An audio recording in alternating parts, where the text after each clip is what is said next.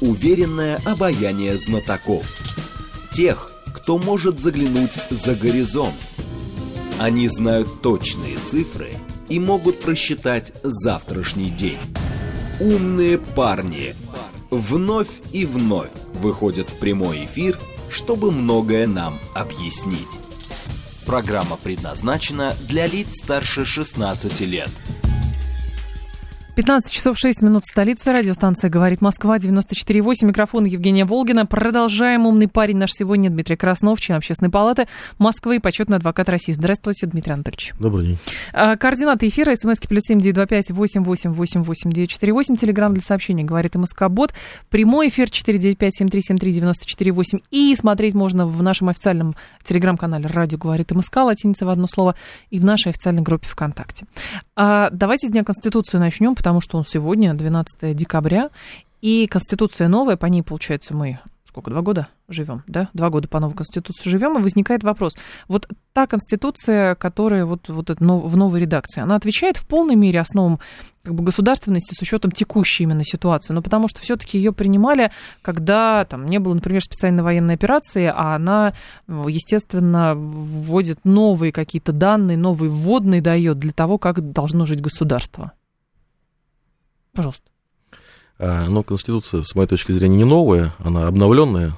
Это с поправками, вещи. конечно, потому что э, саму Конституцию, то есть основу ее не меняли. Угу. Были внесены поправки, которые внесли существенные изменения и дополнения к ней, но, собственно говоря, а, что-то кардинально, в принципе, в этой Конституции и в жизни э, нашей, которая регулируется этой Конституцией, не поменяли. А что касается, хороша ли и плоха Конституция на сегодняшний день.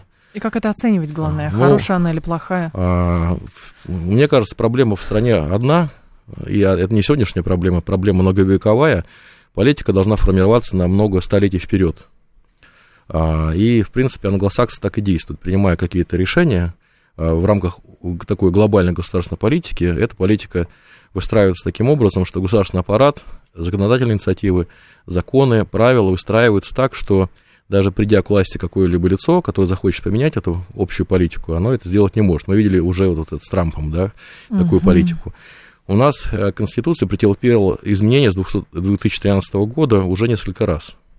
То есть менялись сроки, когда депутаты, количество, длительность пребывания в депутатском корпусе увеличилась, и также президентские сроки менялись, и теперь вот эти вот поправки в 2020 году, Хорошо ли, плохо ли, оценивая Конституцию 2013 года, если оценивать ее по сравнению с Советской Конституцией, то что-то, собственно говоря, там, 18 года, там, 36-го, там, потом, 70-х годах там принималось. Нет, ну или обновленный какой-то, 90 а, какой там был год, напомните. В 93-м году была основная ну, Конституция, да, да. да. Ну вот, и суть какая, что а, да, были внесены права и свободы, обеспечения граждан, да, были закреплены а, законодательные разделения властей, судебные, исполнительные, законодательные, но в 2013 году ту конституцию, ту конституцию угу. которую мы получили э, в 93 году, да, то здесь в чем проблема? Проблема в том, что конституция принималась в той парадигме, что мы переходим э, к капиталистической форме правления, и мы собираемся встроиться в международное сообщество.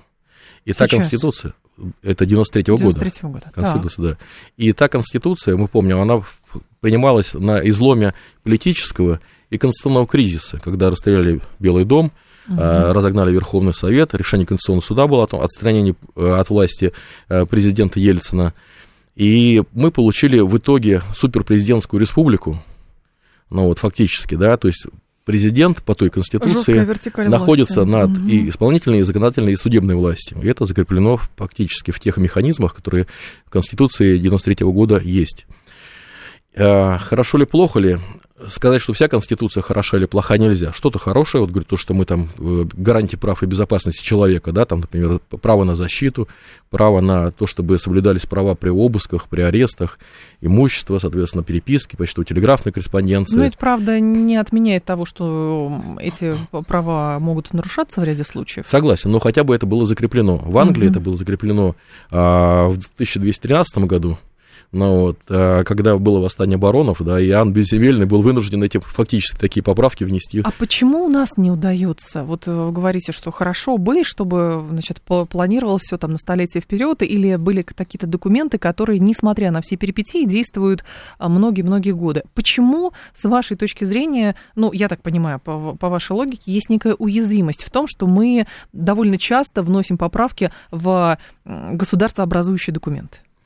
Ну, наверное, должна быть какая-то сформированная элитарная группа, которая будет находиться. То есть, что такое закон? Закон это волеизъявление правящего класса, еще говорил Маркс, Энгельс, там, Ленин, да. Угу. Вот. И эти законы принимаются в интересах общей группы, это людей, которые находятся в власти, которые обладают средствами производства и деньгами.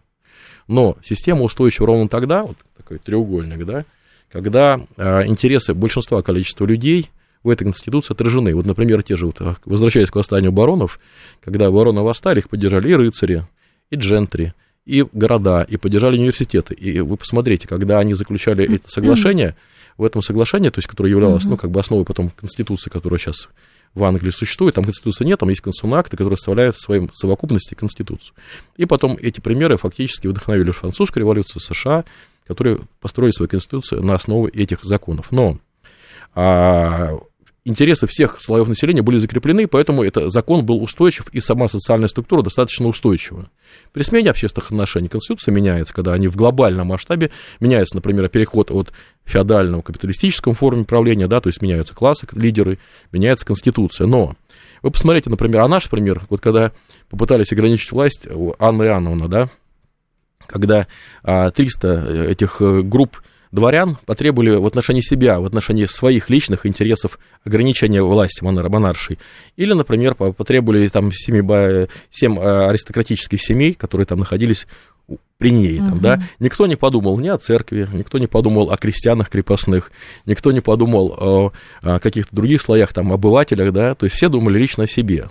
К сожалению, вот эта ситуация, она повторялась в 1613 году, когда с поляками мы там разбирались, там, да, и прочее, прочее, прочее. То есть а, для того, чтобы а, а, вот устойчивая система была, нужно, чтобы политические партии, гражданское общество было сформировано.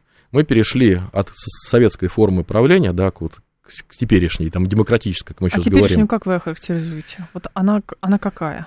Теперешняя она какая? Ну, суперпрезидентская республика, как я сказал. То есть все партии выстроены под президента, все партии uh-huh. гражданского общества выстроены под президента. И я скажу так, что оценивая ту ситуацию, в которой мы сейчас находимся, как вы как раз спрашивали об этом, это здорово. Здорово почему? Вот когда Сталин встречался с Рузвельтом и Черчиллем, он сказал, что вот во время Великой Отечественной войны Рузвельт говорит, у меня выборы, проблемы, да, то есть с избирателями, и какие-то решения не мог принимать здесь и сейчас сразу. Но вот Сталину было проще, то есть ему не нужно было обсуждать с Верховным Советом, ну, реально, формально он, конечно, обсуждал какие-то решения. Вот сегодня, в момент, когда мы идем боевые действия, то есть идет э, специальная uh-huh. военная операция, когда мы фактически находимся в состоянии войны, холодной или горячей со всем миром, то такая форма управления государством, она, она обоснована она, потому что дает возможность оперативно принимать решения, оперативно как бы выстраивать э, эти решения, проводить в жизнь. То есть не давая соблазна, например, политическим силам а, использовать это как метод политической борьбы. Да, то есть мы видели. Мы а, с вами, значит, там за то, чтобы выделять помощь, а мы против того, чтобы выделять помощь, чтобы этого не было. Ну, мы с вами видели, как в 2017 году, наша в 2017 ага. году страна развалилась именно благодаря тому, что и, собственно говоря, царское правительство, потом уже правительство временное, они, раздираемые вот этими различными противоречиями политическими группами, уничтожили страну, и фактически страна потеряла несколько миллионов своих граждан. А, ну хорошо, но в последние вот несколько дней как раз, а сегодня День Конституции, лишний раз как раз вспомнить, мы говорим там про верховенство права и так далее. И такой момент очень яркий в последние недели, это заявление Клишеса об отсутствии указа о конце мобилизации. Значит, и он говорит, что указа о конце мобилизации нету, потому что есть силы слова Путина. Вот президент говорит, он э, сказал исчерпывающий, Путин, Путин до этого, правда, говорил, мы посоветовались с юристами, решили, что он не нужен. И возникает как будто бы некая, право, некая правовая коллизия. Вроде бы указ о начале мобилизации есть, а казалось бы, от, значит, отменить ее можно только указом, и это говорили, например, на горячей линии, вот куда звонили люди, там какой там 122, по-моему, номер. Вот. А при этом Клишес говорит, что есть слово Путина, и многие увидели в этом даже какой-то признак монархизма практически. Ну, то есть слова главы государства выше даже а, чем, например, те бумаги, которые подписываются. Вот как это понимать? Ну, я думаю, что здесь а, для того, чтобы провести анализ вот этих вот э, слов, да, Клишеса да. и там других лиц, а для этого нужно изучить законодательную базу. Вы посмотрите, ведь закон о мобилизации есть, угу. указ. Закона... указ. И закон есть, угу. помимо указа. А, соответственно, э, да, закона закон о частичной да. мобилизации нет. Угу. И мы что сейчас с вами проводим? Мы не проводили мобилизацию, мы проводили частичную мобилизацию. Да. И когда возникали вопросы, вот эти правовые коллизии в военкоматах, у людей по поводу призыва, они говорят, а как, каким образом, тех, кто пытались кому повестки вручить, они побежали. Они говорят, а закон-то нет, который регламентирует наши отношения с государством говорят, ну, в этой указ. части. Да. Вот. А указ указом, а закон законом. И возвращаясь к чему, то есть а вот как раз э, Госдума, она экстренно принимала решение о проведении законов, связанных с частичной мобилизацией. Я полагаю, что по этой правовой логике, скорее всего, тогда, соответственно, должно быть какой-то э, в рамках этого закона частичной мобилизации угу. э, разработан регламент, как объявляется частичная мобилизация, и как она, собственно говоря, заканчивается. То есть, а сейчас этот механизм пока не выработан, поэтому Клишес говорит, вот Путин сказал, значит, все. Ну, видимо, вырабатывается этот механизм, и мы сейчас опираемся на авторитет нашего лидера. Ага. Но, Дмитрий Анатольевич, тогда по- по-другому скажу. Вы говорите тоже про верховенство права, про Конституцию и так далее. То, что у нас прописано, там, значит, право на защиту и так далее и тому подобное. А, и, значит, тут было тоже заявление президента по поводу там, судов. Да, он называет это Олимпом правовой системы. Это был 10-й Всероссийский съезд судей. Там много заявлений было сделано президентом, но мы же понимаем отношение к судам в Российской Федерации, ну, мягко говоря, такое нейтральное. Хотя у многих оно негативное. С другой стороны, президент говорит, что это олимп правовой системы. Но при этом, если у нас суперпрезидентская республика, то не возникает ли некого диссонанса, когда мы говорим, что правовая э, судебная система, она как бы это отдельная ветвь э, власти. Вот. А при этом Клишес говорит, что давайте доверять словам президента, а суды а, тоже принимают иногда решения, которые по каким-то вопросам, которые вызывают сомнения. И вот в этом правовой коллизии мы пытаемся разобраться. И вот возникает вопрос, это недопонимание со стороны граждан, потому что у них низкая юридическая грамотность, или это действительно ну, некое э, противоречие, которое еще нужно преодолевать? Вот что это такое? Или это казус исполнителя в судебной системе? Я думаю, что э, меня немножко раньше расстраивало что? А потом печалило. А потом я стал к этому спокойно относиться, да, когда я, ну, проработал 26 лет адвокатом, до этого в прокурорской системе работал, по поводу несовершенства судов, законодательства Я и поэтому применения. вам этот вопрос задаю, потому что Но, вы все знаете изнутри. Я, да, я скажу так, более того, когда я окунулся в историю этого вопроса, и не только в России, собственно угу. говоря, Советской России, современной России, царской России и за рубежом, любая система правовая несовершенна. Любой исторический этап характеризует своими плюсами и минусами. И в царской России то же самое было. Вот Ленин, например, писал, а, государственная революция такая статья, да, что да. прокуратура, а суд и полиция являются орудием классовой борьбы э, с, с большевиками или с трудящимися, да, при капиталистическом обществе. Об этом уже писал Маркс с Энгельсом, Гизо, Терье. Там. Я о чем говорю? О том, что ждать а, того, что мы будем жить в каком-то идеальном обществе, где будут идеальные судьи, идеальный закон, идеальный прокурор, не стоит. Жизнь такая, какая она есть. Формируются судьи, прокуроры, полицейские из того же состава людей, угу. в котором мы с вами живем, из того же русского народа. Те же военные, которых там кто-то хвалит, кто-то ругает, те же врачи, те же гаишники, ну, ДПСники, да, и другие люди. Это, люди, это мы с вами, это наши с вами братья, дети, родственники, знакомые, и мы находимся в той же несовершенной картине, в которой мы живем. Но а, есть как бы как раз вот принимаются международные правовые акты, да, какие-то там риадские, пекинские правила, тут касающиеся детей, там декларация прав человека, прав ребенка, а, принимают их все и ратифицируют все страны, но, но реализуют ну... никто. Это как э, светлая цель, к которой мы должны стремиться. Вот мы с вами, э, многие из нас христиане, да, угу. там верят в Бога, но если так объективно подойти, соблюдаем ли мы все правила, которые, собственно говоря, церковь нам предлагает?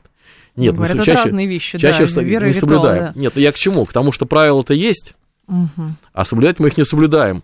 И мир несовершенен на протяжении уже тысяч лет, он живет живет, не соблюдая эти правила. Но, Но это, считает себя христианином. это понятно. И в этой связи, конечно, когда мы указываем на несовершенство мировой правовой системы, вот этого международного права, говоря, что все, значит, декларация там, о правах человека ООН это есть, Женевская конвенция есть, никто не выполняет, поэтому мы просто ну, делаем свое, а, значит, свою правовую систему выше международной.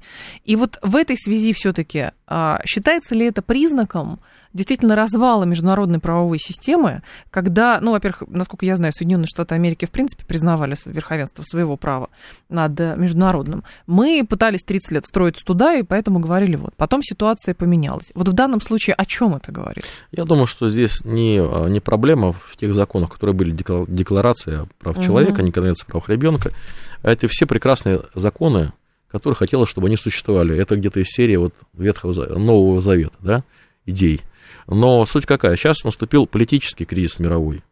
А создавалось единое государство мировое. Угу. И мы отдавали часть своих суверенитетов и в экономической политике, то есть когда отказывались от рынков и встраивались в международную экономическую систему, когда признали, что мы поставляем нефть и газ, оставляем свои деньги за них там, и, собственно говоря, не ропщим, покупаем, уничтожаем то, что у нас есть хорошего, и покупаем за свои деньги, за нефть и газ у них там. Так. И принимаем их верховенство их закона, когда говорили, что э, суд по правам человека европейский нам, соответственно, является фактически часть своего суверенитета судебного, одной из ветвей власти, мы отдавали в руки нашим зарубежным партнерам, в надежде, что с нами будут от, а, относиться к нам бережно и на э, равноправных основах. Но те люди, которые, собственно говоря, не люди, или там группы лиц, или государства, которые нас в это встраивали, обещали нам, что угу. не будут продвигаться границы, не будут, соответственно, ну, НАТО дальше сдвигаться. Ну, уже да, это, они, да. собственно говоря, пообещали все. И знаете, что самое страшное? Вот, вот интересно, когда Меркель недавно выступила, сказала, а мы вот не собирались соблюдать эти Для нас минские это правила. лак временной. Это, да, возможность. А до этого они пообещали, э, что выборы пройдут нормально, и только нужно войска из Киева увести. То есть, получается такая ситуация, что верить верить, джентльменам верить на слово не стоит. Так нет, а даже, ну хорошо, мы даже заключаем э, какие-то документы и прочее, но при этом есть, видимо, право сильного сейчас, вот. что как бы я могу нарушить, и я нарушаю. Вот вы сказали прям в точку, я с вами абсолютно согласен. Вот сейчас происходит слом э, выстроено вот, наверное, э, Ялтинского такого соглашения, Мира. как мир угу. устроен, да, миропорядка. И сейчас происходит слом этих мировых всех э, взаимоотношений и законодательных актов, которые были выработаны вот тем консенсусом, который тогда состоялся. И сейчас мы находимся в состоянии выработки, вот кто победит, тот будет писать правила то и будет писать свои как бы э, возможности реализовывать эти правила и быть равным в этой семье народов. Чтобы писать правила новые. Нужно победить. Это понятно, но здесь надо еще даже предста- иметь представление о мире, который ты хочешь после собственной победы. Вот о чем речь. Но как бы люди, которые создавали тот же самый Ялтинский мир, они понимали, они же договорились между собой, понимаете, что, что это будет на самом деле за мир. И даже некоторое время эти документы действовали, ну, в каких-то вещах. До Фултонской речи где-то. Ну, да, да вот. А, соответственно, а дальше что? Ну вот как бы представлять о том, а какой мир вот он, если вот не такой. А кто-то скажет, а мне и тот нравился, поэтому давайте, почему бы и нет. Ну, от того, что кто, кому, кому-то, кому-то нравился советский период да, жизни нашей страны, кто-то монархист, кто-то, собственно говоря, за демократию. А я с вами согласен в каком плане? В том плане, что для того, чтобы а вот как раз и по поводу закона мы начали с этого, да, чтобы развиваться государство нормально, нужна определенная идеология и концепция развития страны на многие сотни, там, десятилетия, угу. а может быть и сотни лет вперед. И эта концепция должна строиться на четкой политике, под нее тогда выстраивается весь государственный аппарат, весь э, правовой аппарат, да, там, институты правовые, которые будут соблюдать вот эти все правила незыблем на протяжении многих лет, невзирая на то, какие группы придут к власти. Не кажется ли вам, как юристу опытному, сейчас такую тенденцию, что так как прежние вот эти мировая система правовая, международная, она рушится, вот эта архитектура безопасности общая, и получается, что э, как бы есть определенная тенденция к упрощению процессов. Ну, как бы условно, зачем с человеком договариваться, можно по голове дать, ну, как-то так. Это я метафорично выражаюсь. И возникает вопрос, вопрос, что как бы мы вступаем в период довольно смутного времени, не конкретно в нашей стране, а в принципе, когда правил больше нету, и, соответственно, а зачем вот это нам сложное мироустройство, такие какие-то правила, международные договоренности? Вот я захотел, я сделал, у меня есть возможности, я пошел и сделал. Ну, примерно а, так, нет? Э, э, в таких сложных, как вы говорите, э, в сложные времена смутные фактически смутные, да. даже, да. Я согласен, что эти разрушенные те правила и положения, то есть роль личности, его прав и свобод становится ниже. Девальвация Почему? Да, почему? Так. Потому что когда есть большая проблема, то есть существование самого общества, это угроза самому обществу, государству, тогда на второй план, вы, вы знаете, что во время военного времени происходит определенные ограничения. Конечно. То же самое, собственно говоря, есть закон целый, да, мобилизация, в рамках которого, собственно говоря, и о, о военном времени, соответственно, то, что касается права свободы, ограничивается политической партии, все остальное, да. То есть здесь, когда организм заболевает, его нужно срочно лечить, а не идти делать маникюр, там, педикюр, там, или, не знаю, там, завивку какую-то, да, потому что это для, государ... для организма или для государства несущественно. Лишнее, Понятно. Поэтому клеточка должна выжить, важно, чтобы она была жива-здорова, но потом, когда произойдет победа этой, соответственно, всего организма над этой болезнью. Так. И мы находимся как раз в этой турбулентной ситуации, когда права и свободы человека будут сужаться, когда э, права и свободы, которые реализуются через политические партии, будут сужаться. Но это через- же великий соблазн на то, чтобы постоянно, знаете, сколько мы с вами говорили на тему того, что вот э, даже там американская компания борьбы с международным терроризмом, она вся была под эгидой национальной безопасности. Под национальную безопасность можно подвернуть, в принципе, вообще все. Вообще все. И поэтому и делай, что хочешь, говори, э, не говори, что хочешь. Соответственно, а если ты не согласен, значит, вот тебе тюрьма, пожалуйста. Ну, примерно это так. Ну, вы же сейчас видели, когда э, наши западные партнеры обучают э, украинских военных на деньги с фонда мира. Ну, война это мир, свобода это рабство это свобода, да, это, это Поэтому есть известная такие история. казусы, которые, в принципе, они вот существуют так, как существуют. И мы, это же не все, то, что мы сейчас проходим, это не новое. В истории человечества, человечества и наше государство проходило это масса, масса количество раз. Ну, Эти это перманентно кризис- кризисные да. ситуации, да, происходили там в нашей стране, за рубежом. Мир меняется. Мир это живой организм, Мгм. который растет, развивается, что-то умирает, что-то заново расцветает, занимает свою нишу. И вот эти новые отношения, то есть когда миру становится и вот этим участникам этих отношений становится тесно, происходят конфликты, которые требуют выработки новых условий, новых, но, э, к сожалению, человечество еще не научилось все это договариваться а, без войны, без насилия. А чаще всего все проходит через насилие, через кровь. И когда люди уже подходят к краю, к краю гибели человечества, гибели государств, либо кто-то сдается и принимает те условия, которые предлагаются, либо, собственно говоря, побеждает и пишет кровью свои правила уже в государстве. Новые э, условия, э, вот так скажу, там, жизни и прочее, они принимаются, с вашей точки зрения, под давление, например, какого-то общественного резонанса, общественного запроса. запроса. Поясню. Вот на примере, раз уж мы с вами законодательных инициатив начали. Недавно тот же самый господин Клишес, э, его спросили, вот, а нужен ли нам закон о ЧВК? Ну, потому что, как бы, как ЧВК Шрёдера, вроде есть, а вроде по закону нету. Вот, хотя официально все там э, существует, и там глава есть и так далее. А он говорит, а у нас общественного запроса нету, и поэтому зачем нужен закон? Честно говоря, мне показалось это довольно любопытной формулировкой, потому что то Государственная Дума готова на любой пшик выпустить э, бумагу, вот, а то здесь, значит, такая значимая штука, причем не потому, что это хорошо или плохо, а потому, что это уже стало явлением жизни. Но почему-то это явление жизни а, по какой-то причине решено не переводить на бумагу. Вот с вашей точки зрения, что такое общественный запрос на законодательную инициативу, и так ли действительно мы живем, что у нас все законы выпускаются только при наличии общественного запроса? Нет. э, э, По идее, согласно теории государственного права, законы принимаются тогда, когда общественные отношения между людьми и людьми, между людьми и организациями, Мгм. между людьми и государством, ну, между различными субъектами взаимоотношений, возникает постоянный конфликт. Так. С- Системный конфликт, типичный конфликт является массовый, носит массовый характер. Тогда необходимо этот, эти взаимоотношения отрегулировать. Так. Регулировать законом местным, федеральным, ну, в зависимости от масштаба.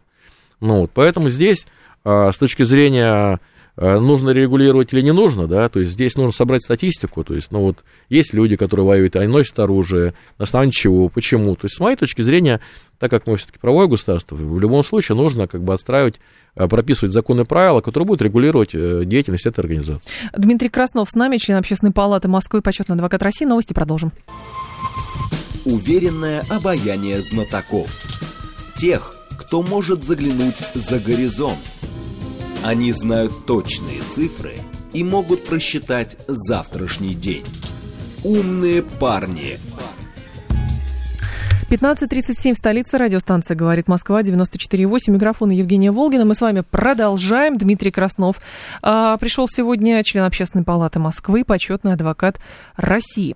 А, по поводу международного а, права, вот еще что любопытно. Значит, Кирилл Вышинский, глава постоянной комиссии по международному сотрудничеству в области прав человека, член СПЧ, говорит, что русофобия в Европе приобрела массовый систематический характер. Особенно его возмутило определение россиян как народа-агрессора. Вышинский сравнил заявление европейских лидеров с подготовкой Холокоста, геноцида народов Советского Союза. Кроме того, напомнил, что украинские власти массово возбуждают уголовные дела в отношении а, российских граждан. Это недопустимо. Значит, поэтому а, Вышинский просит президента поручить органам правопорядка дать правовую оценку действиям украинских правоохранителей а, и как бы и говорит, что в уголовном кодексе должна появиться статья о русофобии.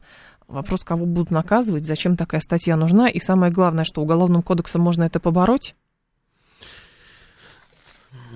И против кого главное? Ну, Многие, кто... да. ну, мы говорим, что сейчас новые времена, новые вызовы. Угу. Эти, эти новые вызовы требуют новых, соответственно, как бы законов, которые позволяли регулировать или реагировать на эти вызовы. А, и мы видим, что проблема, связанная с расчеловечением образа русского человека, длится достаточно долго.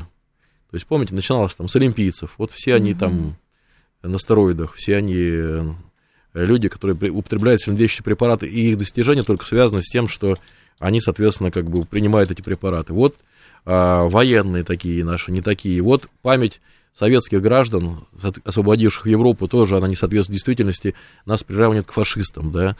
То есть вот этот э, образ э, вызывания э, образа русского человека как недочеловека, да, вот как украинцы говорят, орки там, да, то есть угу. вот мы свет нации, цивилизация там, а это вот недочеловеки. А вот это э, формирование такого образа позволяет Но следующий шаг... Конечно, образа. это, это целая государственная политика зарубежных стран, англосаксов, которые вырабатывают такой образ. Для чего? Для того, чтобы когда люди вступают с тобой в борьбу уже не идеологическую, а физическую, у них не, у них не было сомнения, и уничтожать этих людей или нет. Вот когда полки вермахта пересекали территорию э, Советского Союза, в, в обращении Гитлера там, да, и там, угу. Геббельса к ним, что вы вступаете на ту территорию, где живут не люди, это недочеловеки, смерть которых, соответственно, убийство которых не несет никаких ни моральных, никаких там ни правовых последствий. Так и здесь тоже формируется образ врага в нашем лице. Да это же помните, когда сказал э, э, президент США... Э, Какой из? Актер. Этот, э, Рейган. Да, угу. Рональд Рейган сказал, что империя зла.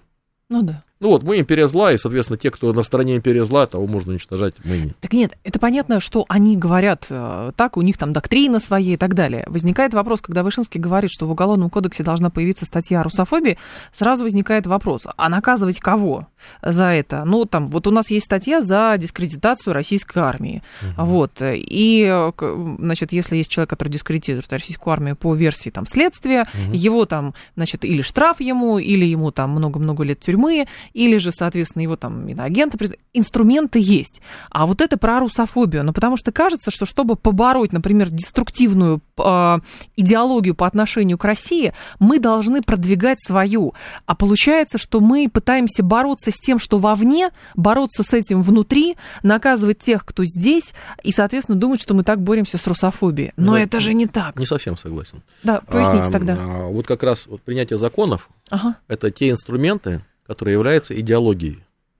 То есть э, президент выступил в Мюнхенской речи, сказал, да, какая наша идеология, угу. там, да, наше представление, оценка западного мира, взаимодействие с ними. Недавно его обращение там, по поводу спецоперации. То есть появляется, уже формируется представление на уровне государственных политиков, что это такое. Вот вы говорите, там, кто-то выступает по поводу того, что, там, соответственно, э, мы не люди, там, и русофобы, ну, там, вот выступают в отношении нас. Да. Это, например, на Украине, да? Помните, да. раньше все смеялись? Зачем в Донбассе, в Донецке дела. возбуждаются так. уголовные дела, которые бомбят, там, Донецк или Донбасс? А когда эти дела уже возбуждены, то есть есть статья по этому угу. поводу, есть зафиксированные факты, так. Есть фамилии тех людей, кто бомбил. И вдруг берете в плен этого человека, ну, предположим, победили мы в операции на Украине, да? И вот те лица, которые высказывались, русофобские в отношении нас, Мгм. оказались на той территории, которая подконтрольна нам. А потом его Они обменивают на кого-то другого. Ну, Ну, может быть, обменивают, понимаете? может быть, нет. Но я не могу, как бы, я вам рассказываю юридическую Я конструкцию этого поняла вас. вопроса, да? Да. Политические есть политические решения, есть правовые. Логика правовая вот такая. Есть присутствует. появляется инструмент юридический, который позволяет привлекать этих людей к ответственности, потому что нельзя их потом задержать сказать, потом примем закон, закон обратной силы не имеет. Нужно закон принимать сейчас, чтобы потом, если тех людей, которых мы выявим, которые, собственно говоря, за рубежом там, или там в ближайшем зарубежье там эти э, такие факты допускают. Это логично. да, мы, соответственно, после этого уже у нас будут инструменты, законы и возможности их задержать, и тогда привлечь к уголовной ответственности и посадить. Адам говорит, в обществе всегда найдутся люди, которые хотели бы видеть жизнь в нашей стране немного по-другому. Достаточно ли сейчас инструментов для выражения альтернативного мнения? На мой взгляд, на одной ноге стоять сложнее. Как вам представляется устройство общества, в котором сбалансированы все мнения, и достаточно ли условия в нашей стране для выражения альтернативного мнения? Ну, Аслан задал такую задачку, э, которая под силу совместно, если только собраться в Госдуме с Советом Федерации, разработать программу для ответа на него. Ну, коротко, кратко скажу, что мы находимся сейчас, и мы уже это обсуждали, Да. э, в экстремальной ситуации. Фактически находимся в состоянии войны, спецоперации, и не только с одной стороной, а с, с коллективным Западом. И сейчас, как бы, э, вот представить себе, что в 41 Не время году... для альтернативного Да, мнения. в 41 году Мгм. наступает вермахт под Москвой, а мы здесь высказываем разные мнения. Вот здесь троцкисты, вот бухаринцы, вот компания Рыкова высказывает свое А я не недовольство. согласен, а я согласен. Да, здесь сейчас не, ну, демократические права и свободы никто не отменял де, де юра, да? Де-факто, то есть де юра не существует, и вы можете, дорогой э, радиослушатель, э, обратиться, если что-то вам не нравится, там, за защиту своих ересов в суд, вышестоящий, орган, который нарушил ваши интересы, в политические партии они могут обратиться с запросами и какими там пояснениями, да, предложить законопроект, то есть этих инструментов вас на сегодняшний день никто не решил, не лишил. Мгм. А что касается а, эффективности сейчас вот этого взаимодействия э, с теми институтами, которые мы, мы с вами перечислили, у них, видимо, сейчас другие цели и задачи. Вот Ну и не надо, наверное, путать все-таки высказывания, которые э, действительно направлены там, э, полностью на дискредитацию там, э, политического руководства или вооруженных сил, как бы это крамоль не звучало, не надо путать со свободой а, конечно. все-таки. Это, это несколько иное. Это знаете, как говорят, я пацифист, я против войны, но при этом помогаю ВСУ. Так ты пацифист или, или что ты делаешь? Ну, как бы ты против войны, ну, ладно, хорошо, про, там, против спецоперации, как угодно. Но если ты говоришь, что я, а, я пацифист, но я против вооруженных сил России, я желаю победе, победы Украине, ну, как бы, извините. Вы знаете, здесь возникает еще такой вопрос. Если вы такой, ну, кристально чистый человек, объективно, то вопрос, покажите нам, где вы выступали а, с а, обличением американских войск в Афганистане, там, как они разрушили а, Ирак, уби- повесили президента, убили около миллиона человек, Югославию разрушили, а в, Юго- а в Ираке сказали, знаете, Тони Блэр выступил, извините, ну, не нашли химического У оружия. них на то было свое, он вам скажет, повод. Это же не касалось меня, говорит они. Право это сильного. касалось моей... Сейчас это касается моей страны. Вот, вот что эти люди вам на Но это если ответят. вы, с моей точки зрения, если вы не защищаете свою страну, это не ваша страна. Тогда Мгм. поезжайте в ту страну, которая, собственно говоря, вам больше нравится. Если вам нравятся больше украинские войска, и вы за них переживаете, болеете, ну, езжайте на Украину. Ваше право. 7373948, телефон прямого эфира. Но здесь мы можем с вами еще углубиться в дискуссию по поводу а, немножечко превратного понимания свободы слова. И с этим столкнулись э, люди, которые когда-то жили здесь и когда-то были здесь, значит, медийными личностями, а потом столкнулись с реальностью заграничной, которая, в общем-то, в общем-то, несколько расходится с тем э, пониманием свободы слова. Вот. То есть это есть, знаете, как не демократичное закрытие канала, а есть демократичное закрытие канала, как выразился один из как раз э, представителей прибалтийского э, ру- руководства одной из прибалтийских государств. Вот. Как-то так это выглядит. 7373948, я слушаю вас. Михаил, здрасте. Да, здрасте. Пожалуйста, вопрос ваш. Смотрите, вот по русофобии. Да. А как, на взгляд вашего эксперта, будет выглядеть диспозиция данной статьи? Ага. И не получается ли у нас очередная статья без диспозиции, когда под, э, так сказать, признаки и... Широкая э, трактовка, может быть, да? Вы об этом? Ну, там немножко сложнее юридически, но я думаю, ваш эксперт понял, что я хотел спросить. Совокупность признаков и совокупность, так сказать, диспозиционного анализа, как будет выглядеть по вот э, данной... Интересно, спасибо. Да, пожалуйста. Я думаю, что я не могу ответить на этот вопрос. Почему? Потому что для этого нужно этот закон разрабатывать. а как бы я не специалист в этой области. Угу. И разрабатывать специалисты будут в этой области именно те лица, которые занимаются, специализируются на этой отрасли права, раз, а второе, собственно говоря, на этом, на этом понятийном аппарате. То есть разрабатывает не один вышедший в прямой эфир отдельно взятый юрист, там, да, который услышал об этом пять минут назад, разрабатывает целый как бы коллектив юристов, ага. и членов Государственной Думы, которые, собственно говоря, этот закон будут разрабатывать. Я тогда спрошу немножечко по-другому. Не получается ли, что когда мы живем в довольно сложное время, как я уже сказала, процессы упрощаются в силу ряда обстоятельств, и когда речь идет, например, да, о том, что Уголовный кодекс нужно а, пополнить статью о русофобии, ее принимают не то что рамочно, но ее могут принять, например, в сыром виде, и вы помните упреки в ряд э, в адрес некоторых законопроектов, которые были, что они довольно сырые, имеют широкую трактовку и, получается, используются как политический инструмент момент. В этой части я с вами совершенно согласен. Вот у меня был Валентин Михайлович Фалин, руководитель внешнего отдела ЦК, научный руководитель в Академии госслужбы при президенте, а, и Рудольф Германович, Рудольф Германович Пихоя, угу. министр архивов России. Да, вот эти лица а, преподавали, были начальниками факультета и преподавали мне историю, идеологию, аналитику госуправления. А, так вот, то, что вы говорите, да, вот они как раз рассказывали, как принималось в советское время законы. То есть целые институты разрабатывали это, аналитики сидели, занимались uh-huh. этим, статистики, правоведы. То есть так. это целый огромный коллектив прорабатывал эти законы досконально. А сейчас принятие законов, как раз вот то, что вы сказали, достаточно упростилось. Вот я недавно присутствовал а, на а, слушании по поводу эм, закона о пробации в общественной палате, угу. и меня удивило, что было выступало много общественников, представителей общественности, но они были абсолютно не специалисты в области этой как бы вот отрасли. Раз. Ну, как бы мы видим вот так, и вот они, оно выглядеть должно так. Они просто как бы э, высказывали свои личные мнения, а вот у нас где-то там в, в городе было так, а у нас там в жизненном опыте так. Ну, так это не строится. То есть эти законы принимались там с 1787 года, там, да, там они э, есть и в мировой практике, и в российской, и с моей точки зрения я как раз об этом выступил, чтобы принимать какой-то закон, необходимо проанализировать сначала прошлое и наше угу. там, царское, советское, современное, зарубежный опыт. И вот здесь уже принимая закон, его надо принимать всерьез надолго. Для чего? Для того, чтобы он не вызывал коллизии, необходимо, и не было необходимости потом дополнять его подзаконными актами, разъяснение Пленума Верховного Суда, пленумами, да. То есть здесь нужно садиться и разрабатывать закон всерьез надолго.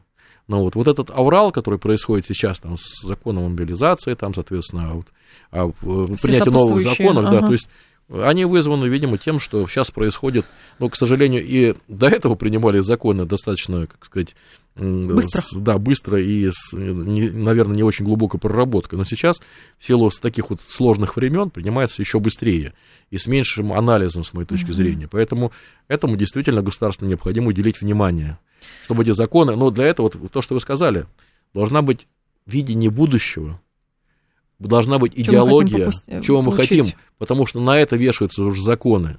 На, вешают, на это вешаются понятия, определения, которые сказал вот слушатель наш, который говорит, дайте мне сейчас а, простой ответ на сложные вопросы. Нет такого простого ответа на сложные вопросы, потому что сформулировать сейчас вот эти а, диспозиции статьи сейчас сесть и сформулировать mm-hmm. невозможно, что надо привлекать специалистов из разных отраслей права, науки, лингвистики. То есть это ну, э, целый пласт огромной работы. И чем лучше проработаны будут законы, тем меньше, тем меньше будет потом. недовольных людей, и тем меньше будет вопрос.